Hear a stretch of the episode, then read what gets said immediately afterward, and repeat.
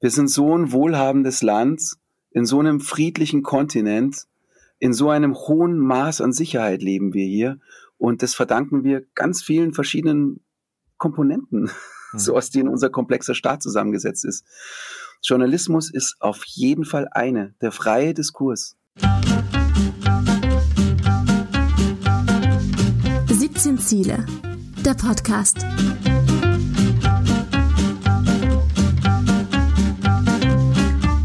Freunde, wer irgendwo hin will, der braucht klare Ziele. Das äh, steht so ziemlich in jedem Lebensratgeber, den man irgendwie lesen, und kaufen kann. Ich bin jetzt nicht so der Zieletyp, aber ich finde, es macht trotzdem Sinn. Gerade wenn es um ganz große Vorhaben geht, wie zum Beispiel die Rettung unseres Planeten. Und deswegen haben sich fast alle Länder der Erde auf 17 Ziele geeinigt, um das Ganze wirklich auch hinzubekommen, das zu schaffen. Die 17 Nachhaltigkeitsziele der Vereinten Nationen, auch SDGs genannt, Sustainable Development Goals. Ja, und wie wir das angehen, darüber rede ich mit Prominenten, mit Macherinnen und Machern hier im 17 Ziele Podcast. Schön, dass ihr dabei seid. Ja, und mein heutiger Gast, über den freue ich mich ganz, ganz besonders. Wir haben wirklich eine Menge, Menge wilde Partys miteinander gefeiert, äh, sagenumwogen, viel Alkohol ist dabei geflossen er war wirklich Teil einer sehr aufregenden Phase in meinem Leben. Jetzt schaut er auch etwas überrascht. Ähm, sorry, also du hast keinen Filmriss, keine Sorge, du, du warst einfach nur nicht dabei. Du weißt gar nicht, dass du dabei warst. Aber deine, beziehungsweise korrekterweise eure Musik war dabei. Und deswegen sage ich herzlich willkommen, Rüdiger Lienhoff von den Sportfreunden Stiller. Hi. Hallo, Servus, grüß dich. Wie geht's dir? Alles fein? Ja, mir geht's total gut. Ich hocke hier unten in meinem Proberaum und ähm, freue mich auf ein Gespräch über ein interessantes Thema. Ja, ey, du, aber bevor wir jetzt gleich mal hier voll ins Thema einsteigen, weil du gerade Proberaum sagst, wann, wann kommt ein neues Album? Alle warten. Ja, nächstes Jahr hoffen wir so im Sommer, August, Juni. Wir sind noch nicht ganz fertig. Aber ihr seid fleißig dabei. Ja, wir sind fleißig dabei. Sehr schön. Und wie fühlt es sich an, so nach einer Pause mal wieder voll reinzulegen und loszulegen? Ja, krass irgendwie. Wir sind ja schon so ordentlich in der Luft gehangen und, und wussten eigentlich gar nicht, wann, wann wir oder ob wir wieder anfangen können und wollen. Wir waren halt einfach total durch und ja, ich habe mich in einem ganz anderen Leben wiedergefunden und dass dann die Band wiederkommt, fühlt sich halt einfach irgendwie wunderbar an und halt total passend. Es ist halt einfach wunderbar, eine Band zu sein. Was, was war denn das andere Leben? Ja, ich habe viel ausprobiert habe einfach geschaut, wie ähm, schlagen sich andere Leute durch. Also so. Ähm, du hast normale Arbeit gemacht, so regelmäßige Arbeit. Nee, nicht so richtig, aber ich habe versucht, ein Team zu finden, mit dem ich äh, arbeiten kann wie mit einer Band. Mit einer Band arbeiten ist halt was Besonderes. Man verbindet sich in einem gewissen Drive, ja, mit einem Sound irgendwo. Und der Sound kann ja auch eine Idee sein, finde ich. Und das war meine Vorstellung, äh, mit der ich rausgegangen bin aus der Pause. Ich kannte es halt nur, dass man, dass man mit einer gewissen Euphorie ähm, so einen Blindflug angeht. Also ja. man hat halt eine Idee für ein neues Album, man hat eine Vorstellung für den nächsten oder übernächsten Sommer und man braucht aber noch die Lieder dafür. Und die Lieder zieht man sich halt irgendwo raus, aus seinen Erfahrungen, aber auch aus so dem, äh, dem Gefühl, das man so miteinander teilt. Und immer wieder da rauszugehen und das Gefühl zu haben, man zieht in eine Idee ein, die man sich davor ausgedacht hat und führt das Leben, das man sich vorgestellt hat, soweit man sich halt vorstellen konnte, und steht wieder auf so einer großen Bühne und es gibt wieder tolle, große Gefühle. Das ist schon was ganz Besonderes. Und ich habe irgendwie gedacht, ich könnte das vielleicht im normalen Leben auch übertragen. Und? Also ich meine, eigentlich wollten wir über, über SDG 16 Frieden, Gerechtigkeit und starke Institutionen reden, aber das geht ja auch in die Richtung ähm, Arbeitsmarkt und, und, und Wirtschaft neu denken. Also das ist ja auch ein wichtiges Nachhaltigkeitsziel. Konntest du es übertragen? War das möglich? Also konntest du in so ein, in die Branche, wo du dann unterwegs warst, das übertragen? Also ich finde die Überschneidungen erstmal zu den ähm, Zukunftsvorstellungen und Ideen, die da formuliert werden, in SDGs, die sind natürlich irgendwo da im Sinne von, hey, wir haben eine Idee und wir haben ein Ziel und lasst uns einen Weg dorthin finden. Und das ist die Parallele, finde ich, äh, zu dem, ey, wir wollen eine Platte machen, wir wollen auf Festivals gehen, wir sind eine Band und jetzt lasst uns eine coole Platte schreiben, damit wir coole Festivals spielen können. Ein bisschen hinkt's vielleicht, aber ähm, ich glaube, wir brauchen einfach Ziele und das sind ganz edle Ziele, die da festgeschrieben worden sind. Und wir brauchen wieder so für uns den Glauben daran, dass wir uns Träume verwirklichen können. Hört sich sehr hippie-mäßig an, aber ich glaube, dass wir so ausgetrocknet sind in unseren Vorstellungen und so desillusioniert sind, dass wir manchmal, dass uns die Kraft fehlt, einfach aufzustehen. Und jetzt übertragen auf meine Erfahrung, aufs wirtschaftliche Leben. Ich habe oft das Gefühl gehabt, dass man zu wenig Zeit hat, zueinander zu finden, dass man sehr stark in KPIs denkt, also in irgendwelche Ziele und Dinge, die man jetzt sofort umzusetzen hat, was ja auch wichtig ist natürlich, als dass man irgendwie als Team zusammenfindet und darauf vertraut, dass wenn man sich versteht, dass wenn man einen Drive und eine Idee teilt, dass man schon den Weg hinfinden wird. Also wenn du jetzt das nimmst, du hast jetzt die Erfahrung von den, von den Sportfreunden, du warst ja auch in der Startup-Szene, vielleicht so als Hintergrund, also ihr habt, ihr habt auch eine Firma gegründet und gemacht und getan. Hast da also in der Wirtschaft gesagt, ja, also man ist auf KPIs fixiert, aber irgendwo wäre es cool, wenn man auch dann den Drive da reinbringen könnte. Hättest du eine Idee, wie man diesen Drive auf eine Ebene höher bringt? Also aufs politische Geschehen, weil da ist es ja eigentlich auch so. Die Politik stolpert von Krise zu Krise, überall werden Feuer ausgetreten, aber irgendwie von Drive, Zukunftsvision, wo wollen wir denn hin? Und jetzt lass mal, lass mal wieder mit einem geilen Gefühl daran gehen. Das, das spürst du doch sicher auch nicht, oder? Also, ich finde es jetzt erstmal gut, dass was Neues beginnt. Ich finde es jetzt cool mit der Ampelkoalition und äh, neue Gesichter, neuer Ansatz und ich möchte ihnen eine Chance geben. Mhm. Was ich gerne mal hätte, wäre echt mal so ein Lächeln und das, wir schaffen das. Das war ein super Satz vor fünf Jahren und mhm. es hat ja auch geklappt. Und ich glaube, es ist nicht alles verloren und wir können auch nur mit ganzer Kraft losgehen, wenn wir auch positiv losgehen und wenn wir glauben, dass wir es schaffen können. Und ich glaube, dass in dem Land äh, so viel Potenzial schlummert, wenn wir aufhören, uns von irgendwelchen Rechten und von irgendwelchen Verirrten irgendwie verwirren zu lassen und einfach unseren Weg finden hin zu diesen Zielen, dass wir einfach viel weiterkommen können, als wir uns jetzt vorstellen. Ich, ich finde es gut, dass du gleich diesen positiven Gedanken mit reinbringst. Also, dass du sagst, okay, da ist viel möglich, wir haben viel Potenzial, weil das brauchen wir heute, weil das SDG 16 tatsächlich ist ja so ein bisschen, es ist so ein bisschen das Abfuck-SDG, weil Frieden, Gerechtigkeit und starke Institutionen. Also Frieden wie hippie bist du denn? Also ich, ich denke immer so, Frieden, Alter, das ist ein ziemlich unrealistisches Ziel. Oder hältst du das für realistisch? Also Frieden ist ja was, ein sehr komplexer Begriff. Also das fängt ja bei einem selber an. Fang doch mal an mit, was ist für dich Frieden? Für mich ist Frieden, liegt so in der Haltung, nicht zu schnell über andere Leute zu urteilen, Menschen Zeit zu geben, sie nicht sofort abzustempeln. Ich weiß sehr gut, dass ich auch oft Zeit brauche und es fühlt sich einfach gut an, jemanden anders einfach nur mal zuzuhören, auch wenn ich erstmal nicht seiner Meinung bin. Andere Meinungen einfach zulassen und ähm, was, was wäre dann für dich Gerechtigkeit?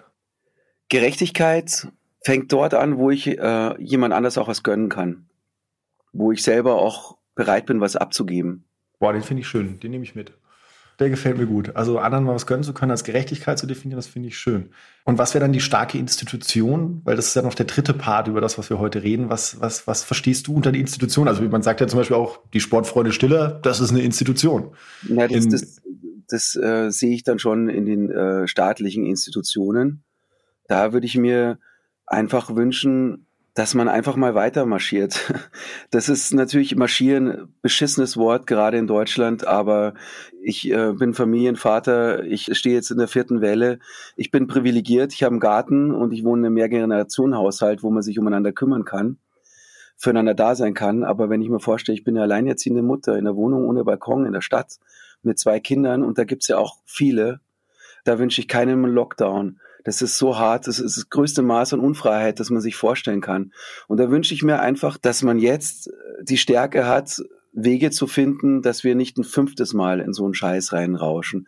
Also starke Institutionen heißt für mich, dass man dann auch einfach mal macht und das Gemachte dann zur Diskussion stellt und nicht zu diskutieren, nicht immer, also grundsätzlich nur diskutiert, bevor man macht. In einer Notsituation wie die es ist, in der wir uns jetzt befinden, in der Corona-Pandemie, würde ich mir wünschen, dass wir wirklich jetzt mal Grundsatzentscheidungen fällen und vorangehen und sagen, hey, es hilft nichts. Würdest du dann aber mitgehen, wenn, wenn es dann Leute gibt, die aufschreien und sagen, hey, ich empfinde das als ungerecht, was ja auch jetzt passiert? Ja, wir sind ja jetzt mindestens zwei Wellen da mitgegangen. Also wir, also das ganze Land, dass man wirklich jede Stimme versucht hat zu hören. Und wir sehen, wir kommen nicht weiter. Und dann ist es dann an der Zeit, dass man sagt, ja, hey, jetzt müssen wir was anderes probieren, weil sonst sind wir alle verratzt. Also so im Sinne von Kindern geht's psychisch schlecht. Die sind echt, es ist Wahnsinn, was so los ist in unseren Freundeskreisen. Eltern kommen wirklich am Zahnfleisch daher, auch die stärksten, auch die, die finanziell gesettelt sind. Es wünschen sich wirklich viele Leute jetzt einfach mal klare Entscheidungen und eine Gewissheit, dass alles getan wird, dass es jetzt endlich vorbei ist. Irgendwann vorbei ist. In einem halben Jahr bitte, aber es soll vorbei sein. Und das erfordert starke Institutionen. Das heißt, die starke Institution müsste dann den Weg vorgeben. Ähm, du hast jetzt gesagt, wir sind lange genug jetzt auch mitgegangen und haben auch viele gehört da höre ich dann quasi raus, du sagst, okay, äh, Leute, wenn wir jetzt dann beim Thema Impfung stehen, ähm, es sind zu viele Ungeimpfte, unsolidarisch. Würdest du das als unsolidarisch bezeichnen? Ja, so wie ich mich als solidarisch bezeichne, die letzten anderthalb Jahre, bezeichne ich das jetzt dann irgendwann als unsolidarisch. Es gibt natürlich wirklich Gründe, warum man sich nicht impfen lassen kann. Mhm. Aber es gibt ganz, ganz viele Gründe, die wirklich fürs Impfen sprechen. Da gibt es so viele Argumente. Und Corona ist ja für mich ein Thema, das fällt so ähm, in den Bereich Psychohygiene. Ich versuche, meinen Kopf reinzuhalten von diesem Thema. Aber ich würde mir jetzt einfach mal wünschen und uns als Gesellschaft wünschen, dass die Leute jetzt einfach mal einen Schritt machen und sagen, hey, okay, es wurde wirklich lang gewartet und wirklich alles probiert. Jetzt müssen wir wirklich einen Schritt machen. Äh, ich, also, wir müssen jetzt nicht uns an dem Corona-Thema anlanghangen, ja. weil das kann man aber gut übertragen auf starke Institutionen und überhaupt, wie man ja. für die gesamte Gesellschaft Dinge dann auch festlegt und macht. Also ich habe zurzeit das auch so einen Gedanken, dass ich dann auch denke, ja, okay, Leute, lasst euch doch jetzt einfach impfen. Dann ist, äh, schau die Länder an, die eine hohe Impfquote haben, da ist das Thema dann irgendwo durch. Und trotzdem denke ich mir dann, jetzt dann die Ungeimpften zu blamen irgendwie ist dann aber auch zu flach, weil man dabei ganz gerne, ich lebe in Österreich, aktuell Stand jetzt sind wir da Deutschland wieder ein Stück weit voraus, weil hier innenpolitisch viel los war. Man hat dann gesagt, nee, Pandemie beendet. Dann hat man sich die Maßnahme genommen, auch zu sagen, wir machen keinen Lockdown mehr, es wird auch keine Impfpflicht geben. Jetzt ist das alles da. Und plötzlich äh, blamet man die, die Ungeimpften, anstatt zu vergessen, Moment, die Politik hat ja auch Scheiße gebaut. Also dadurch, dass man da vorweg diesen Werkzeugkasten schon so beschnitten hat, um eben innenpolitische Stimmung zu machen, handelt man jetzt dagegen und der Gap wird noch größer. Die Leute rennen jetzt alle zur FPÖ. Ähm, mhm. also irgendwie, ja. wie wichtig ist denn Konsistenz? Also, dass sie, dass sie geradlinig auch mal sagen, mhm. da stehen wir jetzt dazu und handeln weiter. Wie, wie wichtig ist denn Konsistenz für so eine starke Institution? Aus so einer Konsistenz heraus kommt dir erst die Stärke. Und eine Stärke ist für mich nicht, dass ich mir irgendwie mit der Faust auf den Tisch hau. Eine Stärke drückt sich durch eine Konsistenz und durch eine Konsequenz aus. Da hast du natürlich auch vollkommen recht. Ich kann jetzt nicht anfangen, einen Teil der Gesellschaft nur für sich zu blamen. Das ist ein komplexeres Problem und das würde auch dann von anderen verpassten Chancen ablenken. Aber ich will mich auch jetzt nicht, nicht so wieder verheddern, wer wie wo schuld sein könnte. Das eine ist Konsistenz und das andere ist Solidarität. Mhm. Da kochen viele dran und sind viele dafür verantwortlich. Ich bin womöglich auch dafür verantwortlich, indem ich dann zu früh aufgehört habe, Sicherheitsabstände einzuhalten. Oder vielleicht ist da jeder verantwortlich, aber man hilft nichts mehr zu relativieren. Wir müssen jetzt vorangehen. Und nebenbei ist es äh, starke Institutionen finde ich, sollten konsistent sein und konsequent sein und sollten einfach gut argumentiert, geradeaus den Weg gehen. Dann hat man diese ganzen Verunsicherungen nicht mehr, die diese ganzen Bruchlinien ähm, Wobei das natürlich auch starke Institutionen, frage ich mich dann, wer entscheidet denn, welche Institution jetzt die Stärke bekommt? Also wenn ich jetzt einen Konservativen frage und frage nach starken Institutionen, würde er mir sagen, ja, müssen wir schauen, dass der Polizeiapparat ausgebaut wird. Wenn ich jetzt Klimaaktivisten frage, dann sagen die, ey, wir müssen äh, Klimaschutz Thema Nummer eins, äh, wir müssen da jetzt ja. knallhart durchgreifen und das muss dann halt auch äh, jetzt und zackig passieren. Das ist ja auch abhängig davon, wen du fragst. Wie, wie würdest du denn, wie, wie würdest du denn das, das politisch lösen? Ich weiß, es ist eine harte Frage, aber wenn du jetzt Kanzler wärst. ja, es gibt halt eine gewählte Regierung und dann ist halt die Frage, wie geht die an ihre Arbeit ran? Reden die nur oder machen die halt auch. Und äh, das ist natürlich auch wieder so ein Satz, der ist, der schmeckt so ätzend. Ich glaube, wir hätten besser durchkommen können, aber im Nachhinein hätten ist auch schwierig. Hm. Ich hätte jetzt gerne, dass wir einfach konsequent vorangehen. Es gibt große Ziele, es gibt die Klimathemen, ist die, die Demokratie, ist der liberale Staat, ist unter Beschuss, es gibt einen aufziehenden systemischen Konflikt. Äh, man redet von wirklich alten Begriffen wie Kalter Krieg, aber es gibt so krasse Riesenbegriffe. Ich finde, wir sollten wieder darauf hinarbeiten, groß denken zu können und große Aufgaben zu übernehmen und uns fragen, wie können wir große Aufgaben meistern. Ich teile den Gedanken und ich bin da voll dabei. Jetzt arbeite ich natürlich im journalistischen Feld, da ist man dann eh immer schon so ein bisschen mehr unter Beschuss, weil man, wie du halt sagst, äh, was du dann als von Psychohygiene hast du es, glaube ich, genannt. Ja. Beruflich ziehe ich mir halt da auch viel Zeug jeden Tag rein. Also mal da kurz zu sagen, ich mache jetzt mal hier kurz aus, funktioniert in dem Job ja, sehr schwer. Ja, ja, genau, ja. Und da bin ich ja auch, manchmal denke ich auch darüber nach und denke so, ja, Felix, vielleicht bist du, du bist auch dann Teil des Problems vielleicht, weil diese Maschinerie befeuert sich ja auch selbst. Und, und ich versuche dagegen entgegenzuwirken, indem ich Fan von lösungsorientiertem Journalismus zum Beispiel bin. Wie stehst du zum Journalismus? Weil das ist ja auch eine wichtige Institution. Ich finde es ist so eine wichtige Institution. Also ich glaube, ganz ein großer Teil der gesellschaftlichen Unsicherheit ist dadurch entstanden, dass gerade der Journalismus und, und auch so eine, eine Qualitätssicherung in der Meinungsbildung, journalistische Standards umgangen werden über soziale äh, ja, Medien, die halt einfach irgendwie durch Algorithmen bedient werden, die halt jetzt nicht gerade ethischen Standards folgen. Also eine, eine differenzierte Art der Meinungsbildung, das ist für mich Qualitätsjournalismus. Das ist eine der Säulen der Demokratie. Und wir dürfen den nicht gering schätzen, weil sonst landen wir erstmal, man nennt es so schön, in einer illiberalen Demokratie und dann in einer Autokratie und dann irgendwann in einer Diktatur. Die Menschen, die hier meckern über die Art, wie hier Informationen geteilt werden, die sollten es wirklich nur mal probieren, in ein autoritäres Land zu gehen. Wir sind hier wirklich privilegiert in Europa. Und diese Standards, die müssen wir schützen. Das Blöde ist, dass die Dinge, die einem nahe sind, dass man das halt übersieht, den Wert. Aber da kann ich dir aus eigener Erfahrung sagen, also es ist ja ähm, fast schon unangenehm manchmal, wenn ich irgendwo bin und dann gefragt werde, was machst du beruflich? Journalist? Ja, öffentlich-rechtlich da hatte ich schon echt Partys erlebt, wo ich dann auch so, oder auch Familienmitglieder. Es gibt bei mir Familienmitglieder, wo ich dann jetzt gesagt habe, ey, pass mal auf, nur weil du meine Nummer hast, brauchst du nicht irgendwie deinen Hass nach meiner Sendung bei mir quasi abladen ähm, und mich irgendwie dafür verantwortlich machen oder so beschimpfen oder sonst irgendwas. Kann sein, dass du eine andere Meinung hast, ist ja okay. Ähm, aber ich bin nicht deine Abladestelle jetzt für, für deinen Unmut, den du über irgendwas ja. hast, worüber wir berichten. Es äh, fehlt oftmals, glaube ich, der Begriff äh, oder die Wertschätzung für das Leben, das wir hier leben dürfen es fehlt, glaube ich, der Blick dafür, was dafür auch mitverantwortlich ist. Das ist ein, natürlich ein Gesundheitssystem, das, ist, das sind tolle Straßen, das ist aber auch das freie Denken und der freie Diskurs, der unter anderem dadurch befördert wird, jenseits von Schulen und Bildung, eben durch Journalismus. Da werden die gesellschaftlichen Themen moderiert und diskutiert und da werden die Standards gesetzt, nicht in irgendwelchen Telegram-Gruppen wo man einfach nur Meinungen rausbläst. Es gibt halt einfach noch faktenbasiertes Denken. Das hat uns aus der Hexenverbrennung rausgeführt.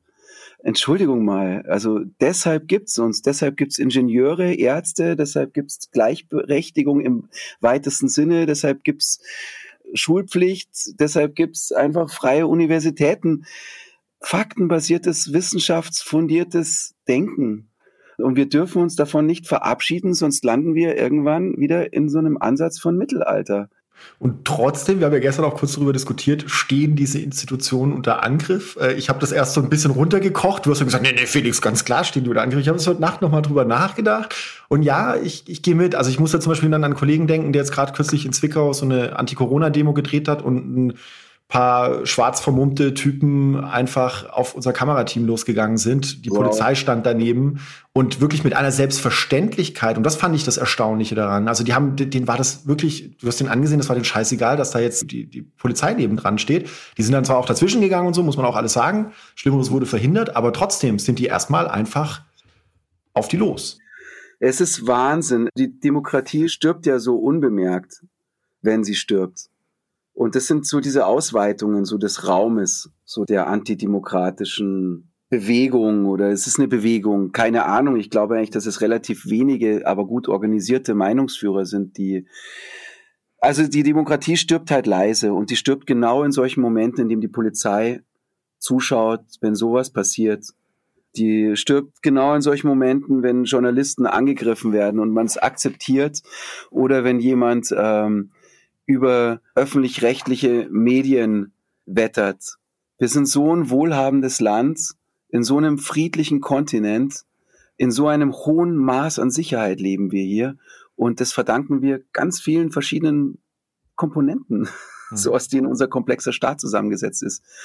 Journalismus ist auf jeden Fall eine, der freie Diskurs. Was machst du oder ihr als Sportfreunde? Was tut ihr? Wie geht ihr damit um? Ich kann mir vorstellen, in so einer, in so einer Band, und ihr seid ja quasi wie eine Familie wahrscheinlich auch, ähm, da diskutiert man dann auch diese Themen, so wie es in jeder Familie auch am Tisch diskutiert wird. Mhm. Wie geht ihr damit um? Wie sind eure Entscheidungswege? Dann auch zu sagen, ihr engagiert euch ja wahnsinnig viel, zu sagen, hey, wir machen da jetzt was. Mal über das Thema Journalismus haben wir uns jetzt so am Rand auseinandergesetzt, aber für uns waren es halt andere Themen wie ähm, ja Flüchtlingsbewegungen, ähm, Solidarität so im, im sozialen Sinne. Also wir wir schauen einfach, dass wir, dass wir zum Beispiel uns auf Festivals zeigen, wo es dann nicht um die Gage drauf ankommt, wo wir auch gerne mal umsonst spielen, wenn der Zweck ein guter ist. Wir schauen, was wir machen können. Einfach, wir organisieren Konzerte, wir, wir spenden, wir informieren uns einfach nur in der Hoffnung, dass wir uns in Interviews halbwegs fundiert oder zumindest verantwortungsvoll äußern können zu gesellschaftlichen Themen. Also das ist auf verschiedenen Ebenen findet, glaube ich, unsere Auseinandersetzung und unser Engagement statt. Also in der Hauptsache im praktischen Sinne spenden und Konzerte spielen, aber auch natürlich Meinungen äußern zu bestimmten Themen, mhm. die aber nicht einfach nur Meinungen sind, sondern die vielleicht dann auch ein bisschen fundierter sind. Hoffentlich hier und da. Boah, klingt das arrogant. Nein, aber das, du hast ja recht. Also der, der Punkt ist ja, oder das finde ich halt auch, dass das, das halt schnell ist man dabei, eine Meinung rauszuhauen oder eine Tatsachenbehauptung. Aber mal kurz vorher vielleicht nochmal drei Minuten nachzudenken oder vielleicht auch nochmal ein bisschen zu recherchieren, nochmal zu schauen, hey, ähm, ich setze mich da mal mit auseinander, bevor ich jetzt irgendwas rausblase. Da ist ja dann auch schon viel gewonnen. Das passiert ja leider auch sehr, sehr selten. Ja. Ähm, aber es passiert ja trotzdem auch oft, gell? Also so, ich möchte auch nicht alles kaputt reden hier. Also ich finde es immer noch großartig, was hier auf dem Kontinent Europa und in Deutschland geschafft worden ist, also so nach dem Zweiten Weltkrieg bis zum Fall der, des Eisernen Vorhangs und danach. Leider ist auch viel verbummelt worden. Ey, hier schlummern aber so viele Potenziale, so krass viele junge Leute sind so gut ausgebildet und so voller Ehrgeiz. Ich möchte es einfach nicht kaputt reden. Es ist tatsächlich so, ich glaube, uns fehlt die Idee uns eine größere vereinende Idee, die man tatsächlich konsistent und wie vorhin schon gesagt, konsequent, der man mal so folgt, wo die Leute dann auch wissen, man bleibt dran und es lohnt sich dran zu bleiben. Also so jetzt mit dem Klimaschutz, der Umbau der Wirtschaft. Hey, ich möchte es sehen. Ich möchte wirklich sehen, dass da was passiert. Mhm. Ich würde mich so freuen und ich glaube, das würde dann so eine Eigendynamik auch entwickeln. Das sind so Themen, die finde ich wichtig. Da sollte man so ähm, wirklich darauf achten, dass die auch einen Platz bekommen, dass Dinge passieren und dass Dinge immer noch passieren können hier. Was, du, ich meine, du bist, du bist Künstler auch. Äh, was, was hilft dir denn, Veränderung anzunehmen? Weil Kunst ist ja auch ständig Veränderung irgendwo. Was hilft dir denn, Veränderung anzunehmen? Wie gehst du mit Veränderung um, dass du, dass du ein positives Gefühl zur Veränderung entwickelst? Hast du da Tricks oder so, oder Methoden, wie du das machst? Also natürlich muss ich jetzt erstmal vorausschießen, ich habe halt jetzt echt ein privilegiertes Leben, gell? als Musiker einer äh, bekannten Band, der halt auch einfach Geld verdient hat und so weiter. Und deshalb redet sich natürlich leicht, wenn ich so einen Begriff sage, neugierig äh, ja. sein. Konkret heißt es, ey, lesen, einfach Bücher lesen. Beim Reisen schauen, dass man mit dem einen oder anderen Menschen mal in Kontakt kommt. Überhaupt in Kontakt treten mit Menschen. Mit Menschen reden, Menschen zuhören. Da ist bei mir so dass ich schon an mir arbeiten musste, ähm, eine Haltung zu kriegen, dass ich nicht so schnell urteile. Das hilft mir total dabei, einfach zuzuhören und ja, neugierig zu bleiben und Veränderungen zuzulassen. Wo, wo kam das her bei dir, dass du so schnell urteilen wolltest früher? Oder? Ja, ich war halt so ein totaler Ideologe und Fundamentalist. Ich bin halt immer sofort rausgeschossen und hab's dabei aber übersehen, dass ich andere überhaupt nicht mitnehmen konnte und eigentlich die Dinge eher so für mich gesagt habe. Gib mal ein Beispiel. Also was waren das für Dinge?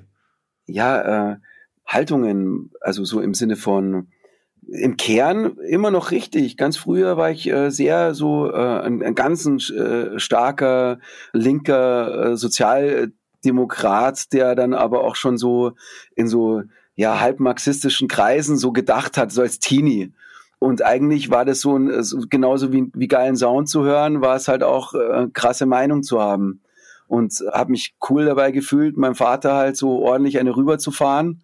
ähm, merke aber jetzt erst, dass ich einen anderen Zugang habe, indem ich halt auch einfach mal zuhöre. Und, und, was hat dir dabei geholfen? Also wie kamst du dem Zuhören? Wo war der Moment für dich, wo du gesagt hast, ey, äh, Vorsicht, äh, Rüde, Alter, da musst du jetzt mal aufpassen, hör mal zu. Mhm. Weil das finde ich noch ganz spannend, wenn man, wenn man vielleicht dazu zuhört und denkt so, ey, ich bin selber so, also ich bin schnell dabei, das zu verurteilen oder andere nicht mehr zu sehen. Wie, wie hast du diesen Sprung geschafft? Weil das interessiert mich insofern, weil ich glaube, dass das eine ganz entscheidende Fähigkeit ist für das, was du gerade gesagt hast, dass wir alle so diesen Sprung schaffen hin zu, okay, wir verurteilen es nicht gleich so schnell, hör doch mal mhm. zu, denk drüber nach mhm.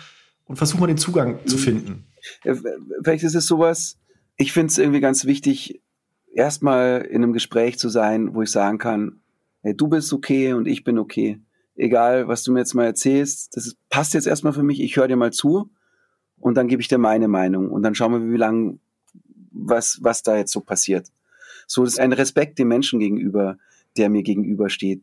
Das ist natürlich auch dieses Ding, ich bin halt so viel unterwegs gewesen und habe so viele Leute getroffen und wenn ich nicht irgendwie offen auf Leute zugehen würde, dann hätte ich halt einen totalen Stress. Mhm. Bei meinen Kindern ist es so, dass ich es wichtig finde, sie als Menschen zu erziehen, die ihre Meinung sagen dürfen. Und äh, ich finde es wichtig, mich immer zu überprüfen, höre ich ihnen wirklich zu. Und es ist so ein Erziehungsprozess. Ich kann es nicht sagen. Es gibt nicht den einen Moment. Okay. Aber gibt es dann auch eine Grenze für dich, wo du irgendwie sagst, okay, da kommt jetzt jemand auf, ich gehe jetzt offen auf die Person zu und dann kommt jetzt was und gibt es eine Grenze, wo du sagst, okay, jetzt, Kumpel, ja. sorry, Digga, jetzt ist vorbei. Ja. Wo, wo ist sie? Fall. Wir stecken erstmal einen Raum ab, reden halt miteinander und dann schauen wir, wie belastbar das jetzt so ist, was wir uns so aufgebaut haben. und dann, dann können wir richtig cool miteinander streiten. Aber ich finde, effektiver und besser kann man miteinander streiten, wenn man erstmal so ein paar Sachen ausgeräumt hat, wenn man sich erstmal Zeit gegeben hat. Ich hatte da auch eine Begegnung mit einem, ähm, der offensichtlich, also das kann ich jetzt nicht näher beschreiben, aber in einem näheren Umfeld, der seine Meinung halt offensichtlich keine Meinung hat, die in irgendeiner Form in der Nähe ist von meiner Meinung. Und ich weiß auch, ich kann es jetzt nur so ganz offen erzählen, weil ja. es tatsächlich zu detailliert will ich nicht werden. Aber ich habe auch gemerkt, dass derjenige von meinem Umfeld auch ausgegrenzt wurde erstmal. Und musste feststellen, dass es einen sehr, sehr schönen Effekt hatte, einfach nur ihn einfach mal erzählen zu lassen. Um beim zweiten Mal oder beim dritten Mal, wenn man so miteinander irgendwie so einen Raum gewonnen hat oder sich mal ein bisschen kennengelernt hat, auch die eigene Meinung dazu wiederzugeben. Nicht sofort dagegen zu schießen. Das ist alles so theoretisch und oftmals hat man diese Zeit nicht. Aber wenn es jemand ist, der sich in einem nahen Umfeld befindet, dann möchte ich nicht sofort urteilen. Dann lasse ich ihm Zeit und äh, vertraue darauf, dass sich da mehr entwickeln wird, als wenn ich sofort losschieße und irgendwie das Band irgendwie abreißen lasse. Mhm. Das will ich einfach nicht. Wer ist denn bei euch in der Band die starke Institution? Also wenn ihr in Kreativprozessen feststeckt, irgendwann gibt es dann am Ende einen, der sagt, so, ich habe das Hütchen auf, Freunde, wir machen das so? Mhm. Das ist ganz schwer bei uns äh, so zu trennen. Also auf jeden Fall liegt natürlich ganz viel am Peter, weil er singen muss und letztlich gehen die Worte über seine Lippen und äh, er kann halt auch nicht alles annehmen, was wir ihm vorschlagen. Abgesehen davon bin ich auch nicht der äh, kreative Texter. Da entstehen halt dann so die ganz eigenen Gleichgewichte in der Band. Also so Flo ist ein wahnsinnig starker Charakter, ein unglaublich kreativer, lustiger, toller Typ. Peter dasselbe. Und wir drei finden uns immer irgendwie. Und also so, das ist, man kann das nicht sagen. Es gibt diese ganz feste Rollenverteilung nicht. Dann sind wir zumindest am stärksten wenn wir den Ausgleich finden in ausgeglichenen Rollen. Das hast du aber auch schön gesagt, weil das kann man ja auch wieder schön auf eine Gesellschaft übertragen. Also wenn, wenn, wenn die Ausgewogenheit und die Ausgeglichenheit da ist, dann äh, kann man den Weg dann auch gemeinsam finden.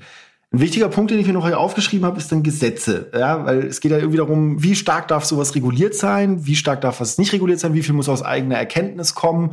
Also gerade über Klimawandel zum Beispiel äh, ist das ja immer das große Thema. Wir wissen viel darüber Bescheid, was läuft, aber irgendwie handeln wir anders.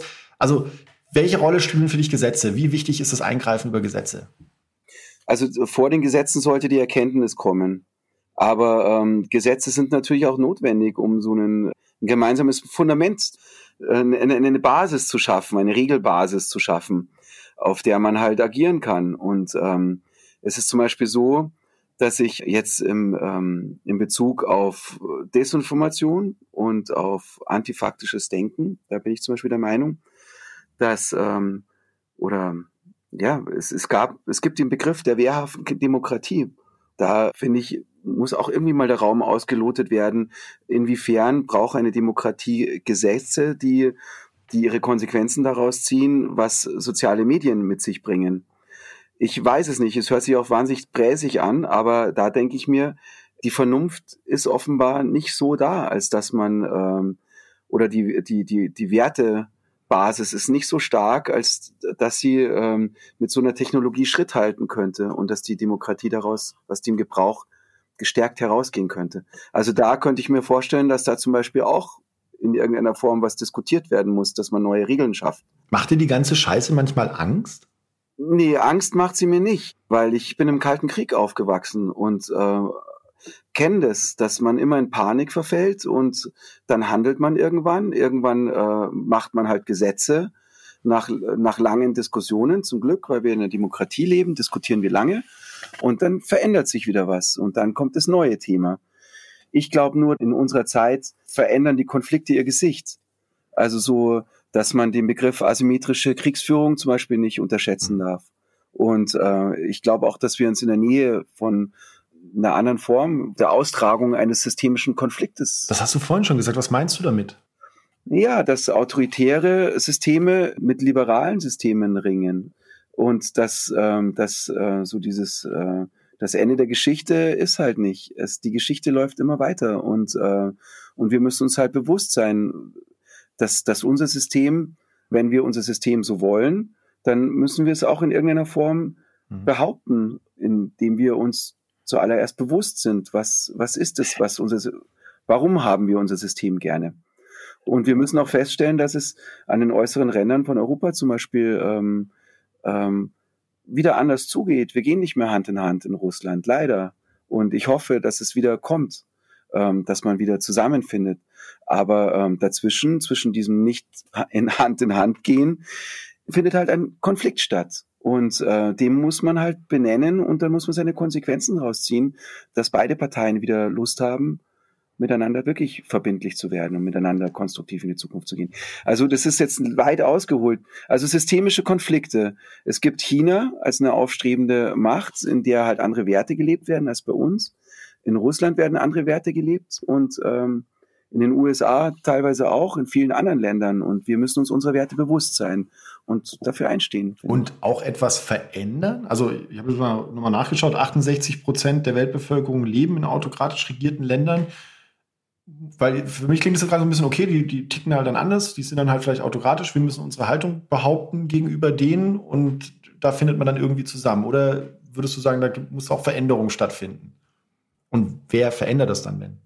Also ich glaube nicht, dass wir die anderen verändern können. Wir können erstmal äh, schauen, dass wir unsere Sache gut machen, auch im Sinne jetzt zum Beispiel der Nachhaltigkeitsziele, dass wir vorangehen und diese Ziele verwirklichen und sehen, dass man halt gut und sogar auch besser damit leben kann, wenn man solche Ziele verwirklicht. Aber auch fairen Handel. Da brauche ich nicht mit einer Armee irgendwo einmarschieren, da mache ich halt einen fairen Handel. Das ist, äh, da würde ich jetzt gerne zum Schluss noch auf ein anderes Thema überleiten. Ähm, das, das wird jetzt vielleicht viele Hörerinnen und Hörer überraschen. Äh, das kann man auch nur ganz schwer über euch wissen, wenn man so euer Gesamtwerk anschaut. Aber da muss man schon sehr fein auch zwischen den Zeilen lesen. Ihr seid echte Fußballfans. Ja, ja, ja. ähm, ich, bin, ich bin jetzt nicht so der Fußballbegeisterte und ich könnte jetzt sofort ein einstündiges Plädoyer halten, warum zum Beispiel Fußball, obwohl sie es immer sagen, Frieden und Gerechtigkeit eigentlich gar nicht dafür einsteht. Wie siehst du das? Weil das, das beschreibt ja eigentlich jetzt an einem konkreten Beispiel das, was du auch gerade genannt hast. Ja, Fußball ist eine Leidenschaft, finde ich schon. Also ich finde schon, dass Fußball eine Leidenschaft ist, die die Welt ja. teilt. Bloß auf der Organisationsebene hat es wenig zu tun mit romantischem Straßenfußball, sondern es ist halt einfach knallhart das äh, Business. Es ist halt einfach auf sportlicher Ebene ist es tatsächlich eine, eine Geschichte, die man weltweit teilen kann inwiefern diese Geschichte irgendeinen Frieden bringt oder irgendwas besser macht, ja, es ist halt was, was man miteinander teilt. Und das finde ich okay. Aber ich, ich, ich kann dazu auch irgendwie nicht so ja, aber das, sagen. Doch, aber das ist doch der spannende Punkt gerade, Rüde, wo wir uns gerade hinbewegen, diese Ambivalenz. Ja, also ich sag dann, keine Ahnung, jetzt habe ich neulich im Guardian gelesen, 6.500 Gastarbeiter in Katar umgekommen. Wir fahren trotzdem eine WM hin. Heute war eine Meldung in der Zeitung. Äh, zwei norwegische Journalisten festgehalten, die haben über diese Arbeitsbedingungen gedreht und das Material wurde gelöscht. Die wurden für 30 Stunden festgehalten. Das, das ist doch, das ist doch scheiße, ja. Und, und, und da kannst du jetzt, egal welche von diesen Organisationen, ob FIFA, UEFA oder runter bis zum DFB, das sind alles alte weiße Herren, da habe ich auch mit Alexandra Popp hier im Podcast drüber geredet, Weltmeisterin, die dann auch sagt, ja, das, das muss sich alles ändern und das, oder auch die dubiosen Geschäfte in der Regionalliga, das ist doch alles, also das von korrupt von oben bis ganz unten. Und da liegt halt jetzt diese mhm. Ambivalenz, auf der einen Seite diese Leidenschaft, auf der anderen Seite diese Ausbeutung. Äh, wie kriegst du das für dich im Kopf zusammen? Also ich bin fassungslos, wenn ich diese Zahl von 6.500 Toten höre und im Grunde geht es nur, indem man da nicht mitmacht. Ich finde es so hässlich, das ist so heuchlerisch. Also es ist einfach widerwärtig. Das kann es nicht sein. Fertig. Also so, ich finde das so ekelhaft. Ich, ich krieg das überhaupt nicht zusammen, weil da gibt's ja. überhaupt nichts zusammenzukriegen. Das ist einfach nur Scheiße. Da unterstützt halt die FIFA im Namen des Sports ein totalitäres Regime offenbar. Also ähm, ich, genau. ich wollte dich da jetzt auch gar nicht so in diese unangenehme Situation bringen, aber das ist Nein, du bringst mich nicht in eine unangenehme Situation. Das spricht ja genau das an, so diese, diese ganze, diesen Zustand der Ambivalenz, in dem man sich so befindet. Hey, vielleicht einfach nur ganz konkret, was man Gutes ja. machen kann, äh, was jeder Einzelne Gutes machen Warte, kann. da kommt jetzt ganz kurz. To-Dos. Das ist mal eine Rubrik, die wir haben. Äh, da passt es, glaube ich, ganz gut rein, wenn du sagst, was kann jeder ganz konkret machen? Schaut, dass ihr ein Bankkonto, äh, dass ihr euer Geld wo lagert, bei einer Bank lagert oder äh, auf einer Bank arbeiten lasst, für eine Bank arbeiten lasst, die halbwegs sozial funktioniert. Das ist schon mal ein kleines Ding, wo man sagen kann, ja, das Ersparte von ein paar Jahrzehnten, das äh, versklavt jetzt nicht unbedingt andere Menschen. Schaut einfach, dass ihr Fonds aussucht, wo das Geld in Produkte investiert wird, die womöglich eine bessere Welt erschaffen, wo kein Blut dran klebt. Das ist eine persönliche Entscheidung. Und wir befinden uns einfach so viel auf einer Ebene des reinen Empörens und des Aufregens. Aber da ist etwas, das kann man wirklich selber bestimmen. Ja, ich habe von dir das schöne Zitat gelesen, wir müssen aufhören, glaube ich, du hast, glaube ich, gesagt, uns die Angst anzulesen. Ja, also so, weiß nicht, ob ich das jetzt so wörtlich gesagt habe, aber das ist auf jeden Fall so ein Gedanke von mir. Wir ernähren uns so von den schlechten Gedanken. Wir sind so voyeuristisch und ich auch, ähm, wenn es darum geht, so Negativgeschichten zu lesen und man muss sich, glaube ich, aktiv davon wegbewegen, weil das, ähm, das schafft ja auch nur so ja einen Informationsfluss, der, der die Dinge immer schlechter beschreibt, als sie sind. Das hast du schön gesagt, finde ich zum Schluss. Das unterschreibe ich auch, da gehe ich mit. Auch wenn ich in einem System arbeite, wo das manchmal schwierig ist, aber ähm, äh, die, der, äh, seid euch versichert, Freunde, es gibt da auch Menschen, die arbeiten genau daran, dass wir, dass wir das so äh, weiter nach vorne bringen, so ein Thema. Genau. Du hast den Begriff lösungsorientierten Journalismus genau. gebracht. Ich finde, das braucht ein bisschen ja, mehr. Ja, das äh, erzähle ich auch ständig. Ähm, aber es ist tatsächlich auch, mhm. da merkst du auch tatsächlich, das ist auch ein bisschen Generationenkampf im Journalismus. Also wenn ich mit, mit mhm. älteren Kolleginnen und Kollegen genau darüber diskutiere, dann sagen die, nee, Moment, ich bin Journalist. Unser Job ist es, Probleme aufzuzeigen und die auszugraben. Das ist die, die Definition des mhm. Journalismus. Mhm äh, wo dann Jüngere bei mir dann schon eher dabei sind und sagen, nee, nee, ich verstehe schon, was du meinst, dass wir auch eine Lösung mal kritisch unter die, also das heißt ja nicht, dass das unkritisch ist, sondern du guckst eine Lösung an und behandelst sie genauso kritisch wie dann auch das Problem. Ähm, und schaust genau. du dir genau. aber an und, und, und allein, dass man darüber redet, glaube ich, hat schon einen ganz anderen äh, Zugang zum Kopf, wenn du über eine Lösung redest, als halt immer nur auf das Problem zu zeigen und schau mal hier, das ist ganz schlimm und, äh, und dann schönen Abend noch, ciao, bis zum nächsten Mal. Also ich vergleiche das immer gerne mit der Erziehung meiner Tochter. Wenn ich der jeden Tag sagen würde, einfach was sie schlecht macht und dann darauf hoffe, dass sie sich dadurch ändert, glaube ich, werde ich keinen ja. tollen Menschen in dieser Welt entlassen, irgendwann, wenn sie alt ist. Nee, nee, genau. Ja, so. Also Optimismus irgendwie muss der schon, äh, man muss auch, man muss das Gefühl haben, dass es Sinn macht, was zu tun. Und ja, hinter so einer Resignation lauern doch dann einfach nur Leute, die einem, da lauert, glaube ich, sowas Autoritäres. Rüde, Abschlussfrage. Die habe ich in letzter Zeit öfter mal gestellt, weil ich sie ganz spannend finde und selbst noch nicht so die Antwort für mich gefunden habe. Ich mache hinter dir, wo du jetzt in einem Proberaum stehst, mache ich dir so ein, so ein kleines Zukunftsportal auf, wo du gerade mal so deinen Kopf durchstecken kannst. Wo würdest du gerne, dass das andere Ende dieses Zukunftsportals steht? Wo würdest du gerne mal hinschauen in der Zukunft? Ich würde gerne in die Zukunft in sagen wir, zehn Jahren sehen, hier in, in, in Bayern, dort wo ich ja lebe, oder in Oberbayern, und würde gerne so Felder sehen, an denen es Hecken gibt. Ich würde gerne weniger von so Ackerwüsten sehen. Ich würde gerne sehen, dass das Digitale viel besser gelebt wird, als es bisher der Fall ist, dass wir einfach in die Zukunft überhaupt kommen. Aber ich würde so gerne sehen, dass, dass man hier einfach mal äh, wieder mehr Natur wachsen lässt, dass man nicht einfach nur Dinge auf dem Papier beschließt, sondern dass ich einfach innerhalb von zwei, drei Jahren so eine schöne Hecke über einen Acker gezogen sehen kann. Darüber würde ich mich schon freuen. Das wäre so ein kleines, feines Ding. Und ansonsten würde ich mich total freuen, wenn Klassenkameraden von meinen Kindern auch einfach Bildungsmöglichkeiten hätten und entspannter in die Zukunft blicken könnten, wenn sie Nachhilfe bekommen könnten und man nicht dabei zuschauen müsste, wie so soziale Ungleichheit sich womöglich in die Zukunft weiterschreibt. Habe ich da was ähm, gesagt, wonach dir der Begehr Absolut. ist? Absolut. Also da ist viel dabei, wo ich jetzt schon definitiv das unterschreiben würde. Definitiv, also der digitale Part.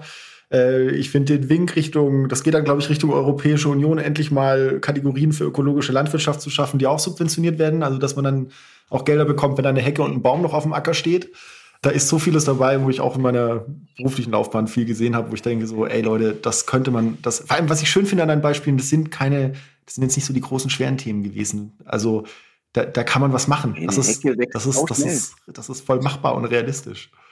Finde ich auch. Finde ich auch. Und das ist dann total geil. Wenn dann was wächst und so, dann freut man sich. Und dann glaubt man wieder dran, dass es sich lohnt. Sehr schön. Rüdiger, ich danke dir ganz herzlich für das Gespräch. Wünsche dir noch einen wunderschönen Tag und ähm, Danke, mach's gut. Ciao. Ciao. Servus.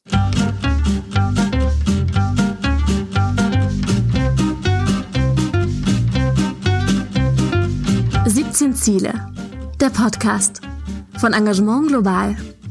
Im Auftrag des Bundesministeriums für wirtschaftliche Zusammenarbeit und Entwicklung. Moderation Felix Seibert-Deiker. Produktion Audiotextur.